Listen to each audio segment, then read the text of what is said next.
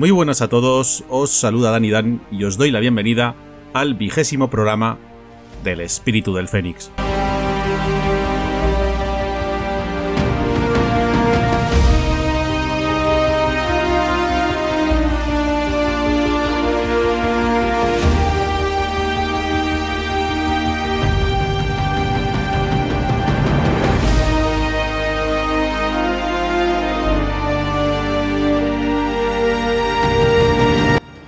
En el programa de hoy contamos con una invitada muy especial, alguien que nació con ese gen de querer ayudar y de querer ser voluntario en causas que considera justas aunque no le toquen de cerca.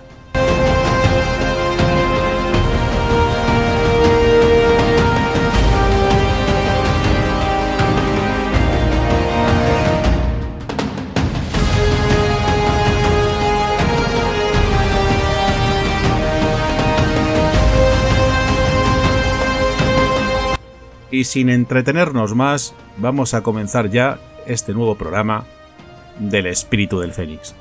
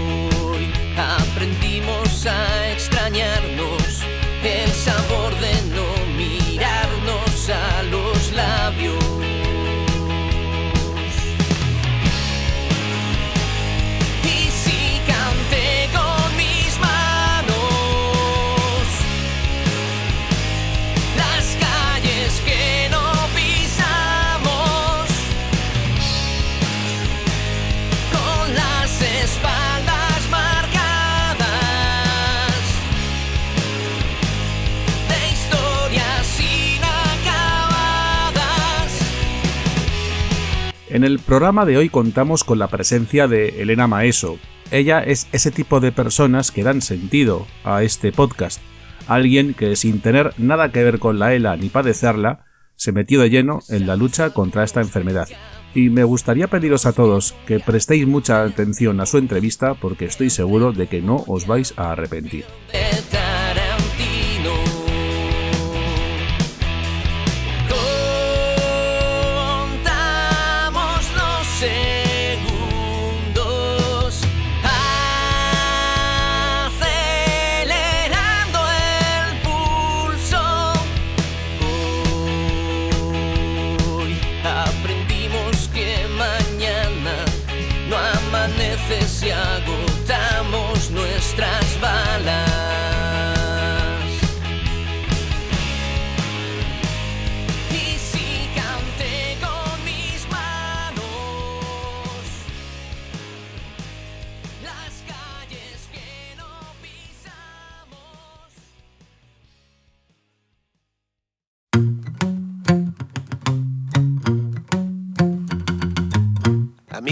Gusta salir a la calle, la buena gente de luz encendida, los corazones que no caben dentro. Ay, cómo me gusta la vida, la primavera de brazos abiertos y las canciones que no son mentira, ese milagro que viven los besos. Ay, cómo me gusta la vida, ir donde nos lleve el viento, donde los sueños nos gritan, donde me dicen de siempre amor.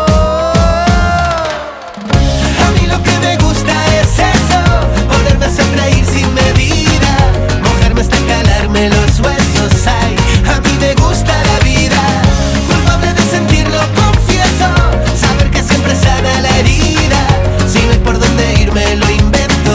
Ay, a mí me gusta la vida, me gusta, me gusta, me gusta, me gusta, me gusta, me gusta la vida, me gusta, me gusta, me gusta, me gusta, me gusta, me gusta la vida. Elena Maeso, muy buenas. Hola, buenos días. Feliz día. que es el Día del Padre. Y hoy estamos haciendo la grabación 19 de, de marzo de 2022.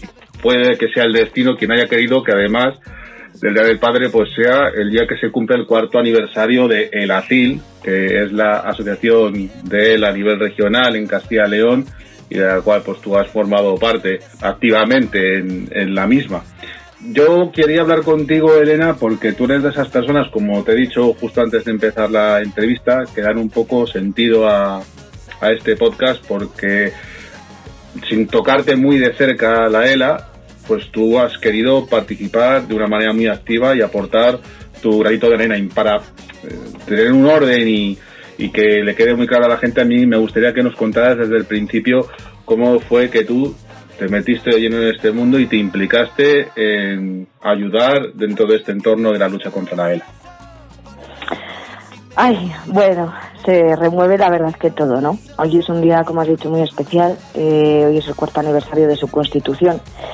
Y, y bueno, se constituyó porque, pues justo yo es cuando empecé a, a oír, ¿no? Y a conocer y a ver, en- yo vi en el Facebook un señor que vendía pulseras en su pueblo.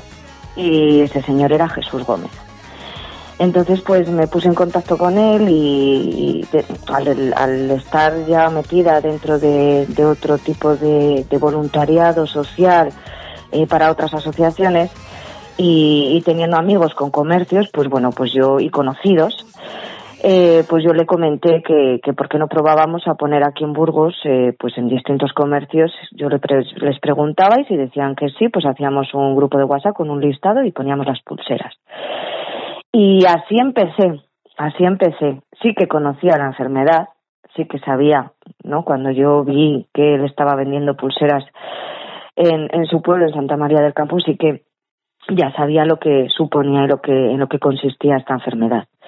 Entonces, pues bueno, dije, mm, si nos unimos muchos, seguramente se dé más visibilidad y se les esté, se les esté ayudando y, no, no nos cuesta a nadie nada el realizar este tipo de cosas, ¿no? Entonces, pues así empecé y eh, de un día a otro mm, había 20 comercios vendiendo pulseras de, de, de, la ELA, ¿no? Y luego las de la CIL. Y empezó Jesús a decirme que por qué no le conocía, que por qué no le conocía, que por qué no le conocía. Y a mí me daba mucho miedo, la verdad, porque eh, se coge mucho cariño a las personas y, y al final pues se puede llegar a sufrir mucho, ¿no? Y en esta enfermedad pues sabemos todos que, que por desgracia es, es así. Pero al final pues bueno, pues le conocí y, y empecé a su lado a, a ayudarle en todo lo que necesitara, en todo lo que podía y, y fui conociendo al resto de, guerreros con los que él estaba trabajando para constituir la asociación que a día de hoy es el ACIL. Con Enar, con Julián, con Ainara, con, su- su- con la familia de Jesús, eh, con otros afectados, con que estaban, que ya conocía, pues porque Fundación Luzón le insistió a Jesús para que por favor constituyese una enfermedad, o o sea, una asociación en Castilla y León. Y entonces, pues poco a poco, él se fue, fue conociendo a otros familiares y a otros afectados y hicieron el gran equipo para constituir la asociación. Y así es como empecé, a través del Facebook, viendo una, una publicación de pulseras. Yo, por lo poco, porque yo te conozco muy poco, Elena, tengo que admitirlo, pero por lo poco que te conozco, sé que es una persona que tiene dentro ese gen siempre de ayudar y ser solidaria. Como tú has dicho antes, ya siempre te hayas metido en el mundo del voluntariado, de otras causas, y luego te uniste a ella y, yo sé también que cuando tú te metes en algo te metes a tope. O sea, no te quedas a medias, no eres una persona de medias tintas, si te metes en algo te metes a tope. Y si no estás a tope, te sales porque o se está o no se está es, la efectivamente eh, lo, que me ha quedado lo que me ha quedado muy claro y hay que poner en valor esto porque no hay mucha gente como tú o como otras personas que he conocido como Israel que ya tuve ocasión de entrevistarle en la anterior temporada gente que tenga esa capacidad siempre de querer ayudar en la medida de lo posible a toda causa que, que vea justa o que sea necesaria ayudar en, un mundo en el cual estamos siempre que no nos da la vida para muchas cosas, que tú saques tu tiempo para poder ayudar a los demás en una causa que, como decíamos antes, no te toca tan directamente, creo que hay que ponerla en valor. Y tú has sido una persona que ha aportado muchísimo en, la asociación. No, no vamos a entrar en detalle otra vez de lo que es el ACIL, porque, bueno, como ya sabes, en este podcast hemos hablado con Julián, que en ese momento era presidente de la asociación, que nos dejó muy claro el trabajo que se hacía pero yo quería poner, como te decía, en valor la, labor que has hecho y, y, que siempre has estado ahí, ¿no? Para apoyar diferentes iniciativas. Ah, también quería recordar, ¿no? Que eh, tú me lo decías ayer, me lo recordabas, que teníamos que nombrar a una persona, Sandra Castillo Cano. Yo creo que también has apoyado mucho en esa lucha mundial contra la ELA, que era una iniciativa que llevaba ella a cabo, pues por el tema del proyecto de investigación de Neuron que tan buenos resultados eh, estaba dando y que está. sí está dando yo creo que yo, yo creo Dani que, que Sandra es una persona que, que sabe mucho que ha luchado mucho y ha luchado eh, por algo que creo que es bastante importante, que no es que ella esté luchando porque tenga a su a su amor eh, con esta cruel enfermedad, sino que está luchando por, por algo que ella entiende, sabe y sabe por qué lo estaba, lo está haciendo, ¿no?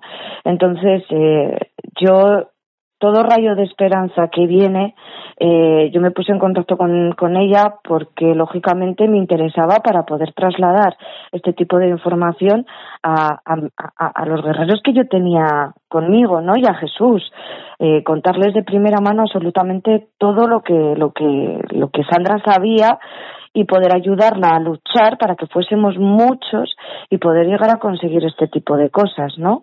Eh, yo creo que no son pantomimas, que no es humo lo que hay, lo que lo que a ella la contaban, sino que es algo bastante, creo que, que importante y que debería de, de, de estar con nosotros este tipo de tratamientos, porque a día de hoy no hay nada en esta enfermedad, todos lo sabemos, a día de hoy no hay cura, no hay tratamiento, todos son eh, cosas paliativas que, que, pueden ayudarte a mejorar la calidad de vida, pero creo que, que, que, hay distintos tipos de ELA, que se necesita muchísima más investigación para poder llegar a, a, a encontrar y a saber algo más de, de lo que es esta enfermedad y poder así encontrar este tipo de tratamientos que a unos igual funciona y a otros no, pero porque yo creo que estoy convencida que es que hay distintos tipos de ELA. No hay una ELA igual para todos. No, eso y si se manifiesta y si se manifiesta de distintas maneras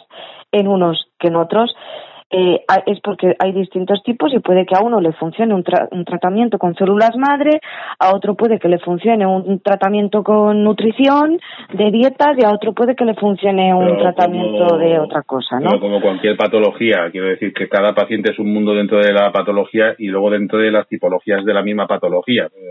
Uno es lo mismo un paciente con una ELA frontotemporal que con una ELA vulvar, que con una ELA espinal, y luego dentro de cada tipología, pues no todos los afectados evolucionan de la misma manera.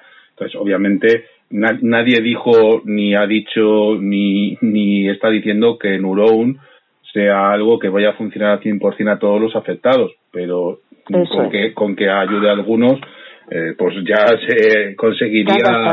Claro, eh, a ver, yo no le voy a quitar ni un ápice del mérito al trabajo de Sandra, ni mucho menos. Yo he tenido muchas discrepancias con ella, que yo he hablado con ella directamente. Hay muchas cosas que yo habría hecho de otra manera. No significa que lo estoy haciendo mal o que lo haya hecho mal, sino que yo lo habría hecho de manera diferente. Yo no soy nadie para decir mm, que ella lo haga mal, ni mucho menos, ni quiero que se me entienda eso.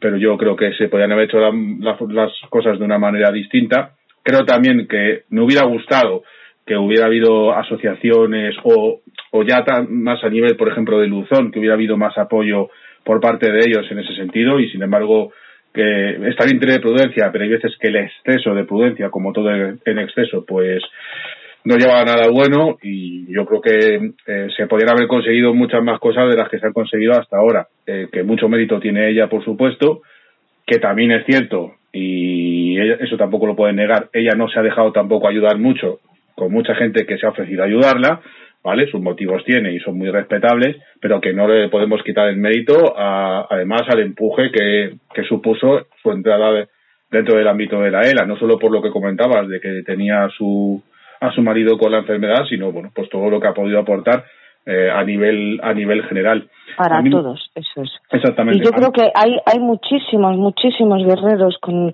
con una... Porque yo creo que todos, todos, todos son especiales, son seres extraordinarios, son seres de luz maravillosa, que, que si todos estuviesen y que están consiguiendo muchísimo, o sea, ahora mismo tenemos el caso de, pues bueno, el futbolista, ¿no? Alguien conocido, pero Jorge Murillo, Jordi Sabate, aquí en Castilla y León tenemos a Adolfo, a Rafa, a Fidel, hemos tenido a Jesús, eh, familiares, o sea, hay muchísimas, muchísimas personas muy, muy, muy, eh, creo que unidas pueden conseguir eh, algo que sea la leche. Y, y, y cuanto más unidos estén desde las asociaciones, desde, los, desde el propio colectivo, eh, mucho más se va a poder llegar a conseguir. Luego Sí, hay que respetar, porque unos pueden tener una opinión, otros pueden tener otra opinión, unos harían de una manera. Lo que no se puede llegar a, a- a discutir, y eso es lo que, por ejemplo, yo he aprendido de ellos, es, es lo que más me llevo, ¿no? Este, el, el respetar, el saber querer a uno mismo tal y como es, eh, y, y no entrar en discrepancias, porque hay que disfrutar y hay que valorar cada momento y cada pequeño detalle de la vida. No, pero desde la propia discrepancia se puede llegar a consensos. Yo creo que la discrepancia no es mala. Yo creo que incluso es buena y es necesaria que haya discrepancia, que haya diferentes puntos de vista, pero siempre y cuando luego eso sirva obviamente para que haya puntos de encuentro. Eso, es- eso está, o sea, no una discrepancia para separar, No sino para luego atacar. eso es. No, a ver, es que una cosa es discrepar y otra cosa es atacar. Es que son cosas muy distintas. Y yo ya he visto también eso dentro de cosas este fuera de deporte. contexto. Claro, y, y el cainismo que ha habido.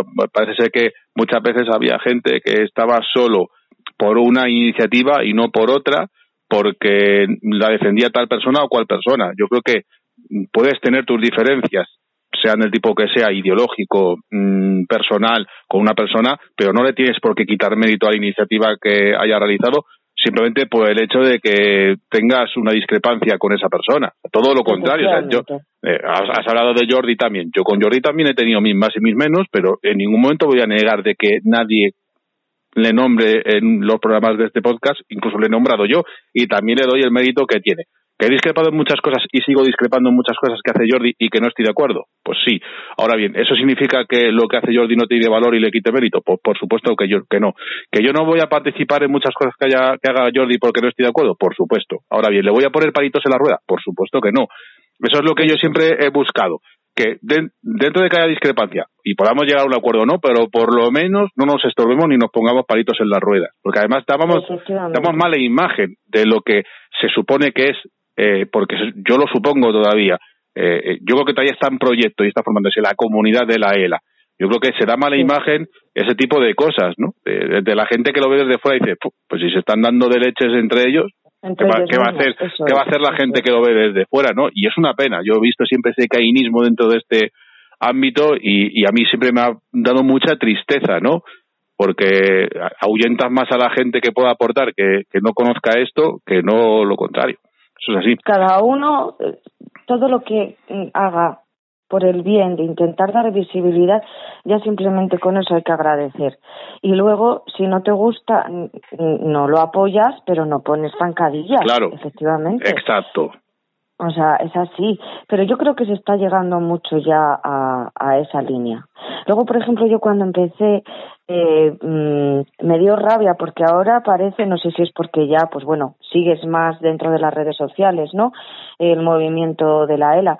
Pero yo, por ejemplo, cuando cuando cuando se cuando comenzó la asociación eh, conocimos a Ángel Gandía, que es un joven de de Gandía que, que hizo el, camino de Santiago desde Gandía hasta Roncesvalles y de Roncesvalles hasta Santiago, él solo andando con ella y con 30 años.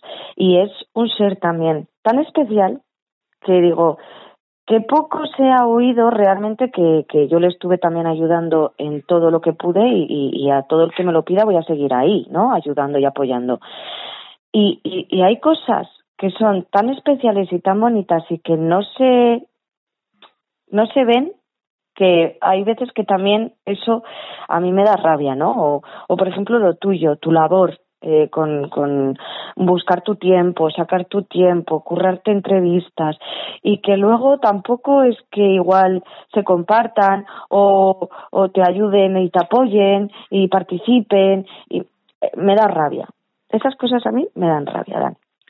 Sí, a ver, yo como implicado en lo que acabas de decir, a mí también me da rabia y yo, si soy sincero, esperaba mucha más implicación de la gente dentro, sobre todo del ámbito de la ELA, con este contenido. Si te soy sincero, esperaba muchísima más participación, esperaba también mucha mejor recepción, sobre todo para la gente a la cual le he ofrecido participar. Yo- a ver, yo entiendo que hay casos, ejemplo, un familiar de un afectado que ha fallecido que no quiera participar porque, bueno, quiera tomarse su tiempo le parezca muy duro hablar del tema, yo lo respeto y lo respetaré siempre. Pero es que ha habido asociaciones que yo les he ofrecido participar y, y pues no solo no, no han aceptado, sino que además eh, han rechazado la propuesta de una manera muy poco elegante, ¿no? A mí me ha llegado a sorprender cuando le estás ofreciendo que en un espacio que solo se habla de la ELA durante hora, hora y media en una plataforma que utiliza la gente todos los días, ¿no? En miles de personas, que está dando la opción a que puedan hablar de su asociación y, y que puedan conocer la gente, la labor que hacen, que para mí sigue siendo muy invisible, y además te respondan de una manera, pues como te digo, por, por ser benevolente, poco elegante, ¿no? Pues no lo he llegado a entender, ¿no? No he llegado a entender que la gente no haya querido eh, darle más visibilidad y más difusión a esto. Pero bueno, la Tú gente lo es que así. tienes que tener es la conciencia tranquila. Sí, no, yo la tengo estar muy tranquila. paz contigo mismo, que es lo más importante. Y, y poco a poco, tranquilo, vamos a ver si, si con este tipo de entrevistas hacemos un poquito de reflexión o tocamos Bueno. alguna, algún ser de luz que, que, que quiera realmente luego colaborar y participar contigo, que estoy segura que, que seguro que sí. Bueno, yo, yo lo que puedo decir es que obviamente tengo la conciencia muy tranquila, me siento muy orgulloso de haber puesto en marcha esto y que acabe o no acabe, yo creo que se ha hecho muy buen trabajo y aunque esté mal que lo diga yo, pero creo que ha sido así, porque además el trabajo no ha sido solo mío, sino eh, el mayor porcentaje del mismo es gente como tú que participa. O sea, si yo lo que quiero es que la gente que participe en estos programas sean los protagonistas. Yo simplemente les doy voz y sirvo como canal, pero realmente los protagonistas soy siempre vosotros. A mí me gustaría saber cuál es tu opinión, eh, Elena. O sea, tú como, no, no, no te voy a decir que lo ves desde fuera, porque no lo ves desde fuera, porque tú ya No. formas parte de este, de este entorno. Además, has hecho vínculos muy importantes. Tú, hay gente que quieres mucho, que conoces dentro de este ámbito, afectados o no. Si de ti dependiera, si de- dependiera de Elena Maeso, ¿qué cambiarías o qué añadirías, qué modificarías para mejorar la vida o, o tener mayor calidad de vida para un afectado de ELA? Yo, lo primero, lógicamente, eh, aportaré en la investigación que las investigaciones estén realmente coordinadas y que no se esté en otra punta del planeta investigando algo que igual ya se ha investigado y que como eso no se comparte, estamos perdiendo el tiempo y dinero. Eh, es decir, que estuviese a nivel de todo el planeta conectado, todos los investigadores que, que, que, que, que investiguen sobre la ELA, pues eh, compartan todos sus trabajos entre todos para no poder, pues para no eh, duplicarse ni repetir y poder, eh, pues bueno, pues eh, todos eh, intentar poner lo que cada uno esté consiguiendo dentro de un ensayo y poder igual avanzar más rápido, ¿no? Eh, por otro lado, probar con, con pues bueno, con otros eh, medicamentos, ¿no? Para ver si funcionan o no funcionan y, y, poderlo proporcionar esto a los afectados que, que deseen, no tienen nada que perder. Entonces, todo lo que se pueda, se les pueda ayudar con ello, pues hacerlo. Y en el día a día es tan primordial que, mm, que estos afectados no tengan que estar pendientes de eh, comprarse primero una silla, luego comprar otra y como ya han comprado una hace unos meses, ya la siguiente no les entra por la seguridad social. Eh, tienen que comprarse camas articuladas, tienen que comprarse grúas, tienen que comprar una silla para el baño, que como tienen una para casa, una de baño no entra. Tienen que comprarse en Castilla y León, por desgracia, los sistemas oculares, tienen que pagarse fisioterapeutas, tienen que pagarse cuidadores. O sea, es tal el gasto para que tengan calidad de vida que es que es lamentable. Lamentable el que muchos de ellos elijan el, la eutanasia porque no pueden permitírselo y otros porque realmente no quieren esa situación y es totalmente respetable. Pero cuando llega el caso de elegirlo porque no se lo pueden permitir, es mmm, la verdad bastante triste.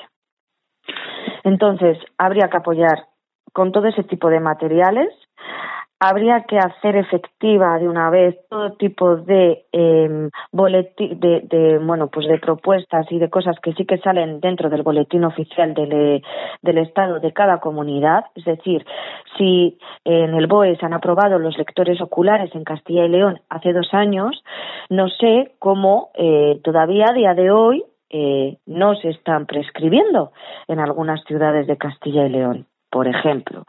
Luego, cómo hay tanto que eso supongo que con, cuando empiecen ahora a trabajar en, en la ley ELA, espero que cambie, porque hay tal agravio eh, comparativo de de las de de la situación y de las circunstancias de cómo son atendidos unos afectados por vivir en una comunidad autónoma y otros por vivir en otra que es lamentable lamentable que aquí, por ejemplo, no tengan fisio y en la comunidad de Cataluña sí que tengan fisioterapeuta.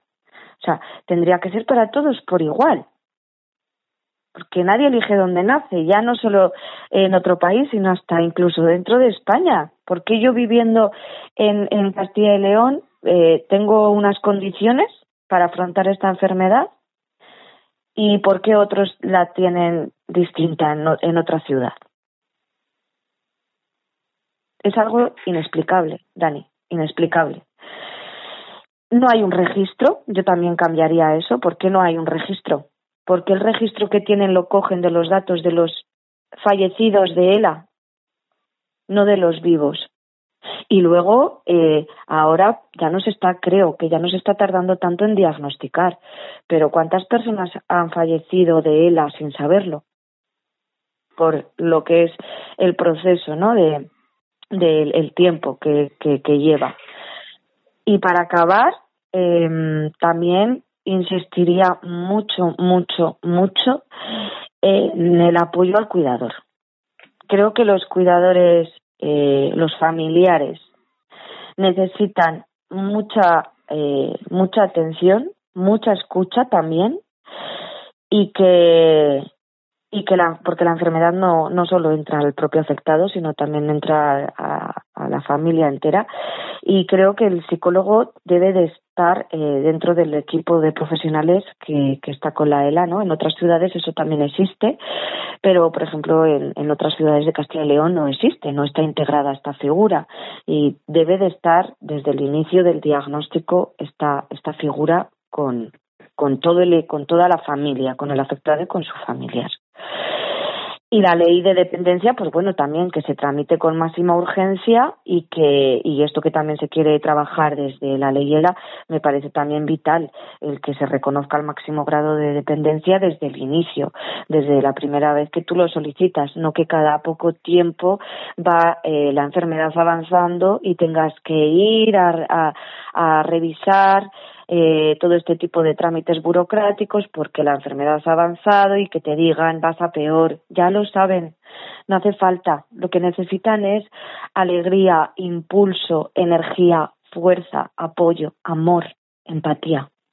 Es lo único que necesitan, pero mucha, tanto los afectados como los familiares, para llegar a cumplir tanto sus sueños como poderles ayudar a que su última etapa de vida eh, sea completa y se vayan felices y en paz, por desgracia, dentro de esta tortura de enfermedad.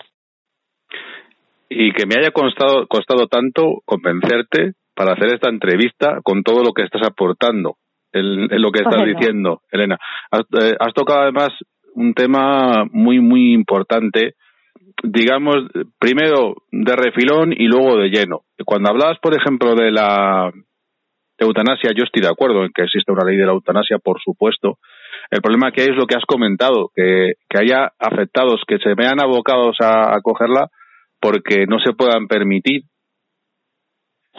eh, es, el, el- su cuidado o porque o porque no quieren que su familia se tenga que hipotecar más O tiempo porque hay gente joven que no lo puede, no lo no pueden estar en o casa. porque hay gente que está sola y se Pues- tienen que ir a una residencia de ancianos. Claro, es que o- es súper lamentable que una persona de 40 años con ELA, su última etapa de su vida, la pase en una residencia de ancianos porque no hay centros especializados para ellos.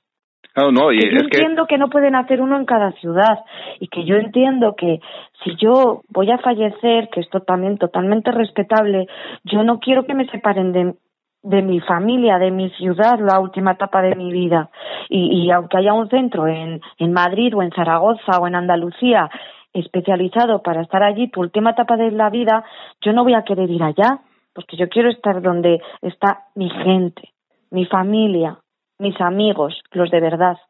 yo Entonces, yo no quiero que me separen de ellos, pero, pero hay que intentar buscar algún tipo de estrategia o de fórmula que apoye y que ayude esta situación. Yo me acuerdo de una de, de las afectadas que sus padres ya no podían llegar a cuidarla en casa y la tuvieron que llevar a una residencia de ancianos con 40 años. Y me parece lamentable. No, totalmente. No, yo además hace poco he entrevistado a una afectada por la ELA, Ana Cristina, que además forma parte de la junta directiva de una asociación que es ARAELA, que es la Asociación Regional de Aragón. Zaragoza, sí. Y, Aragón, ella me, y ella me decía que, claro, que ella estaba sola. Y si a mí un día, bueno, de momento por la enfermedad, dentro de mis posibilidades me va respetando, pero si algún día a mí me tienen que hacer la traqueostomía, mm, yo no yo no puedo, o sea, yo no puedo admitir la traqueostomía porque yo no tengo a nadie, yo vivo sola. O sea, a ella le entró la enfermedad y ya vivía sola. No es como otros muchos casos que hemos conocido que tenían un familiar directo que se podía ocupar haciendo el papel de cuidador no profesional, ¿vale? Y estar las 24 horas del día. Pero dice, yo no tengo a familiares cerca que me puedan ayudar. Yo no convivía con nadie, yo no tengo un marido, yo no tengo hijos. Entonces, mm, claro, eh, el que me hagan una traqueostomía supone tener a alguien que esté conmigo las 24 horas al día. Yo no me puedo permitir tener un cuidador las 24 horas al día para estar conmigo.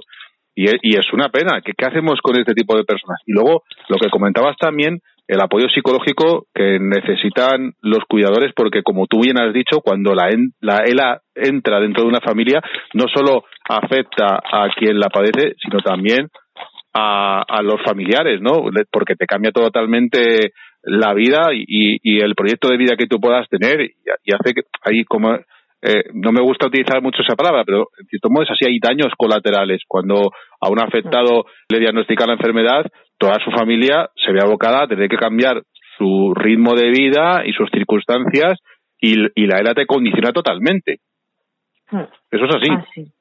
Es así, es así. O sea, la verdad, mm, tú dices daños colaterales, pero yo como lo he vivido dentro con, con 88 afectados que, que me dio tiempo a, a, a llevar ¿no? y a ayudar dentro de, de la asociación son 88 afectados más sus familias. O sea, eh, échale una o dos personas por, por cada afectado más, ¿no? Claro. Y tú dices daños colaterales y yo lo que he vivido con ellos, esta enfermedad es una destrucción absoluta. Destruye destruye tus tus sueños, destruye tus músculos, destruye tu, tu, tu día a día, destruye eh, a tus a tus hijos el ver así, ¿no? A un padre, una madre, destruye todo, Dani, todo, todo. Yo entiendo que hay otro tipo de patologías y las he vivido y he ayudado en otro tipo de enfermedades y que son terribles también, ¿no? Pero como como esto, como la ELA, lo que yo he vivido dentro de esta enfermedad, tanto de tristeza como de como de fuerza, de arranque, de energía, de amor, de no lo he vivido con ninguna otra. Con ninguna. La verdad que es devastador el, el, el vivir dentro de, de esta realidad de la ELA es algo devastador. Eh, lo es para la gente que nos toca un poco de refilón porque son conocidos o son amigos o, o se llegan a convertir en amigos y como tú decías antes, no se crea un vínculo muy especial, se coge cariño y luego duele mucho cuando esas personas se van, ¿no? Es un camino muy descorazonador, siempre lo he dicho. Yo he estado durante mucho tiempo entrando y saliendo de- dentro de este entorno porque eh, iba perdiendo a gente a quien yo había cogido mucho aprecio y es muy duro. O sea, y, Es eso, claro, eso es lo que, eso lo digo yo, lo dices tú, que no son familiares, que nosotros no somos afectados, pues imagínate a alguien que lo vive 24 horas al día, ya sea como afectado o como familiar directo, ¿no? Pues la gente se puede hacer un poco la idea de, de lo que puede ser. Necesita unión, por favor, unión, que apoyo, que, que, que cambien las cosas y que pronto se pueda encontrar algo. A mí me gustaría que me respondieras a, a una cosa, Elena, porque sabes que hay ciertos movimientos dentro del, del entorno de la ELA que son muy reivindicativos y que cada cierto tiempo pues hacen eventos para dar visibilidad de una manera masiva, ¿no? Eh, y lo hacen, pues eso, reivindicándose en la calle. ¿Tú qué valoración haces de eso? Quiero decir, ¿tú ves correcto, te parece bien, crees que es incluso necesario tener que salir a la calle reivindicar los derechos de los afectados, ya no solo a nivel de calidad de vida, como hablábamos antes, sino también pues temas de investigación que el gobierno, que la administración pública aporte de una manera importante una partida presupuestaria para poder apoyar a los investigadores, que sí que hay investigadores en España, lo único que pues cuentan con unos recursos muy limitados. Yo creo que de cómo está la situación dentro de la ELA, como te comentaba, hace cuatro años, ahora, no sé si es porque yo estoy metida y lo veo, ¿no? No sé si otras personas que no están metidas dentro de ello les llega como a mí. A mí me está llegando muchísimo, muchísima información, muchísimos eventos, muchísimas cosas que antes no se, no se hacía. Y yo creo que cada vez la sociedad, al salir en televisión, en los medios, son importantes que los medios sean el altavoz de, de, de, de la ELA. Eh, se está consiguiendo mucho, mucho, que la sociedad esté mucho más concienciada, más concienciada, porque eh, esto es una lotería. Te, te, te puede tocar, es más fácil que te toque a alguien que conoces o familiar que tenga y padezca, por desgracia, eh, esta enfermedad, eh, si no es ahora, igual en el futuro, que realmente el que te toque la lotería, ¿no? Pero, pero hay que salir, hay que seguir saliendo hasta que las cosas cambien. Hay que ser persistentes y hay que seguir haciéndolo, porque mm, porque seguimos igual. Desde hace 155 años que está catalogada y, y no hay, no hay nada todavía. Entonces, poco a poco se están consiguiendo muchas cosas, pero hay que seguir, hay que seguir haciéndolo. Y en mayo creo que va a haber una caminata en Madrid y que ojalá eh, sea mm, mucha gente y que los medios de comunicación ayuden a, dar, a ser su altavoz, como te he comentado, ¿no? A luchar y a pedir y a exigir investigación y que, y que luego esa investigación, lógicamente, como te he comentado antes, esté coordinada a nivel mundial, porque esta enfermedad no solo está en España, es que está en todo el mundo. Entonces, creo que, que los investigadores no deben de eh, investigar por, por, por a ver quién se cuelga la medalla de quién encuentra antes la cura o algo eficaz o tal, sino que es que es algo necesario y urgente para la población, que deben de estar unidos. Yo creo que el problema no es tanto eso que acabas de decir, porque hay mucha sinergia entre los investigadores de diferentes países. Yo hablé con Ana Martínez Gil, que es una investigadora del CSIC, y a mí me lo dejó muy claro en la entrevista, ¿no? Que hay mucho contacto entre diferentes investigadores y, y que incluso el hallazgo que pueda encontrar uno le puede servir a otro, ¿no? Y, pueden poner cosas en común. El problema es, de base para mí, es la falta de recursos de la que disponen siempre. Y ese es el, el problema de base que tenemos en este país, que por lo que sea, pues eh, digamos que el modelo económico nunca ha apostado por la investigación con lo importante que es. Yo creo que si algo aprendemos de la pandemia es la importancia que tiene la ciencia y la investigación, porque salvan vidas. De hecho, pues con las vacunas hemos podido contener un poco la, la pandemia, ¿no? Y eso ha sido gracias a la gente que investiga ni más ni menos. Lo que pasa es que hace falta que ellos tengan un apoyo y ese apoyo es económico porque todos estos tratamientos, todos estos estudios cuestan muchísimo dinero. Aparte del tiempo que conlleva, cuesta mucho dinero. Y si no tienen dinero, pues es que no se puede hacer nada por mucha buena intención que, que haya. Y, y la visibilidad es importante no por el hecho solo de que se conozca y se haga visible, sino por las consecuencias que tiene esa visibilidad. Porque cuanto mayor visibilidad tenga algo, es lo que tú has dicho, más concienciación hay, pero no solo a nivel de la gente, de la sociedad en general, sino de, de los propios políticos y de la gente que gobierna. Y cuanta más visibilidad tenga algo, pues también conseguiremos que tengan más apoyo esos investigadores, porque cuanto más conocido es algo, más facilidades hay de que se aporte dinero a esa causa que no a cualquier otra que lo es menos. Eso es así de sencillo.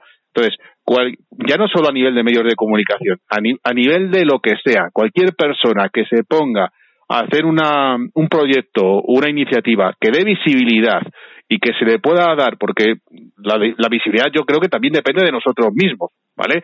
Porque por mucho que se haga una persona en la tele y le puedan ver, si nosotros mismos dentro de nuestro propio ámbito de la isla no le damos bola, no le damos eh, esa, ¿Apoyo? ese apoyo, claro, eh, que, que, que tenga difusión, no sirve de nada. Eso es así. Por, no, nos sirve pues como este podcast para hablar entre nosotros un poco y, y, y, abrirle un poco el camino a la gente que, que acabe de aterrizar o, o, o, poder tener cosas más claras dentro de este entorno, pero también necesitamos darle difusión. Si no se da difusión, pues no sirve de nada y es una pena.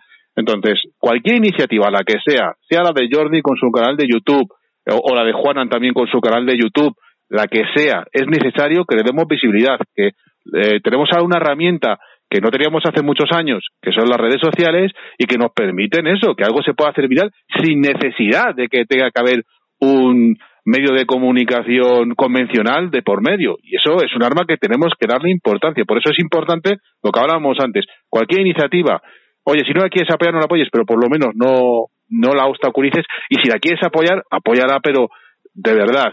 Y, y, no solo poniendo un me gusta, sino dándole difusión, intentando participar activamente, porque como tú bien has dicho antes, esto nos afecta a todos. Y hasta que no tengamos claro eso, realmente nunca vamos a conseguir el objetivo que es pues una solución, que es lo que buscamos todos, así de sencillo. Y ya para, para finalizar, Elena, tú que eres una persona que, como hemos dicho antes, siempre has tenido esa iniciativa, ¿no? De ser voluntaria, de querer ayudar y demás. ¿Qué mensaje darías a la gente que a lo mejor en algún momento se ha pensado o no el ser voluntaria de, de la iniciativa o movimiento que sea, ¿qué, le mensaje, ¿qué mensaje tú le podías dar para convencer y decir, oye, yo lo he hecho y estas son mis razones y creo que estas razones te pueden ayudar a ti para dar el paso? Yo lo que te he comentado, el aporte que te dan es más mm, lo que recibes que lo que tú das con ellos y, y creo que, que son seres de luz y extraordinarios que, que, hay que estar ayudándoles y apoyándoles dentro de, lo que supone esta tortura, ¿no? Que lógicamente cuando te toca igual tienes que parar, como te ha pasado a ti, me ha pasado a mí, pero hay que seguir, hay que seguir, no se les puede dejar y, y, y, nos necesitan, nos necesitan a, a, todos a su lado, apoyándoles, como te he dicho, escuchándoles eh, mucho y dándoles muchísimo, muchísimo, muchísimo amor. Y hay que estar a su lado porque te dan más de lo que tú das. Sí, yo estoy totalmente de acuerdo que se recibe mucho más, recibes mucho más de lo que tú puedes llegar a dar. Exactamente, yo he aprendido lecciones vitales de muchos de los afectados. Parece mentira, ¿no? Que, que muchas veces te preocupas por cosas que cuando le das Hmm. Exactamente, cua- cuando tú le das la, la- esa relatividad de decir, pues tampoco es tan importante, ¿no? Está enfadado por una cosa que tampoco es tan importante, está preocupado por algo que tampoco es tan importante, que tenía solución. Y ¿O de qué me quejo? De a veces que nos quejamos todos los días por algo y de qué te quejas cuando hay otras personas que, que, que, que no se están quejando teniendo lo que tienen.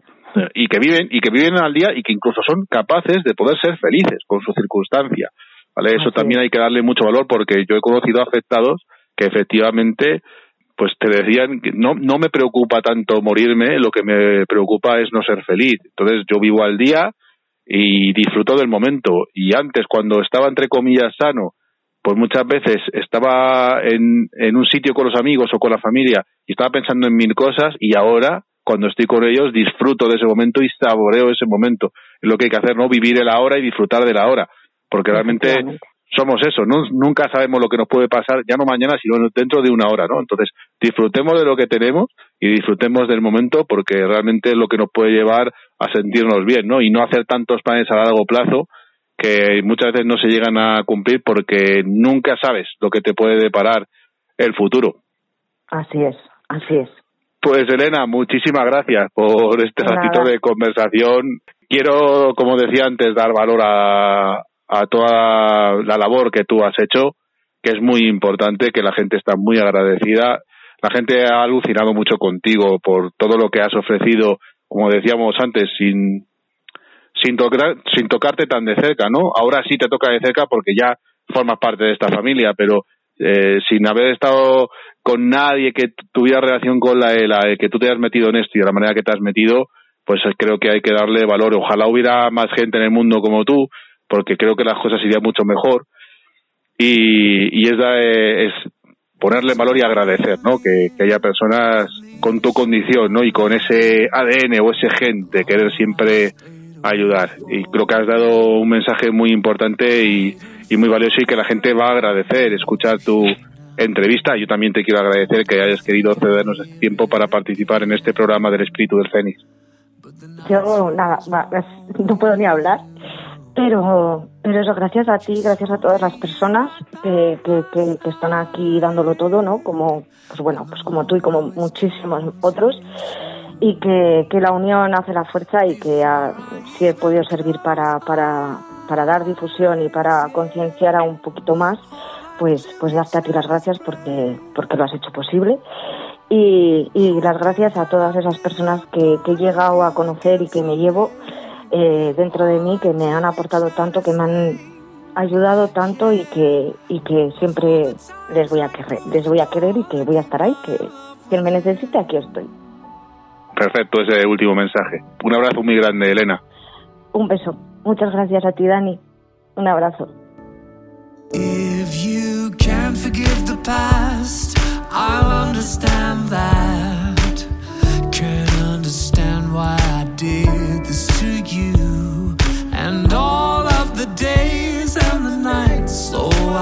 regret it.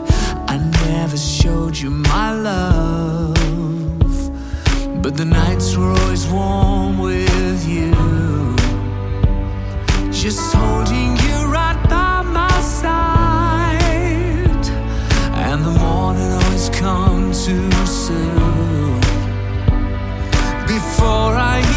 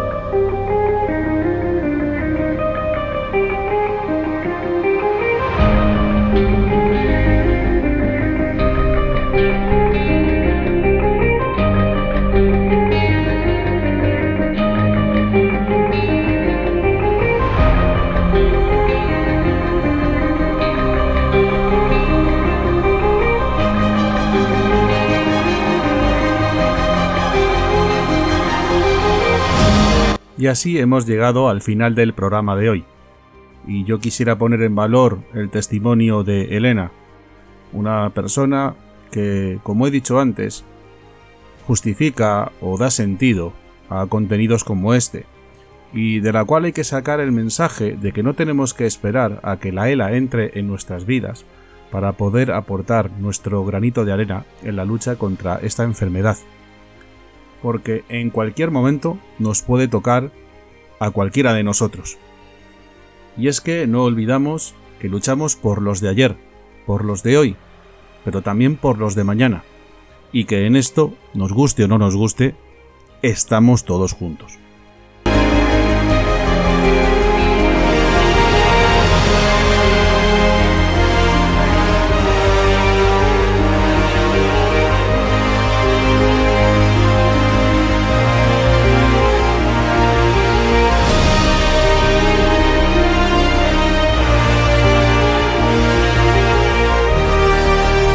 Muchas gracias a todos por estar ahí y os espero en el próximo programa.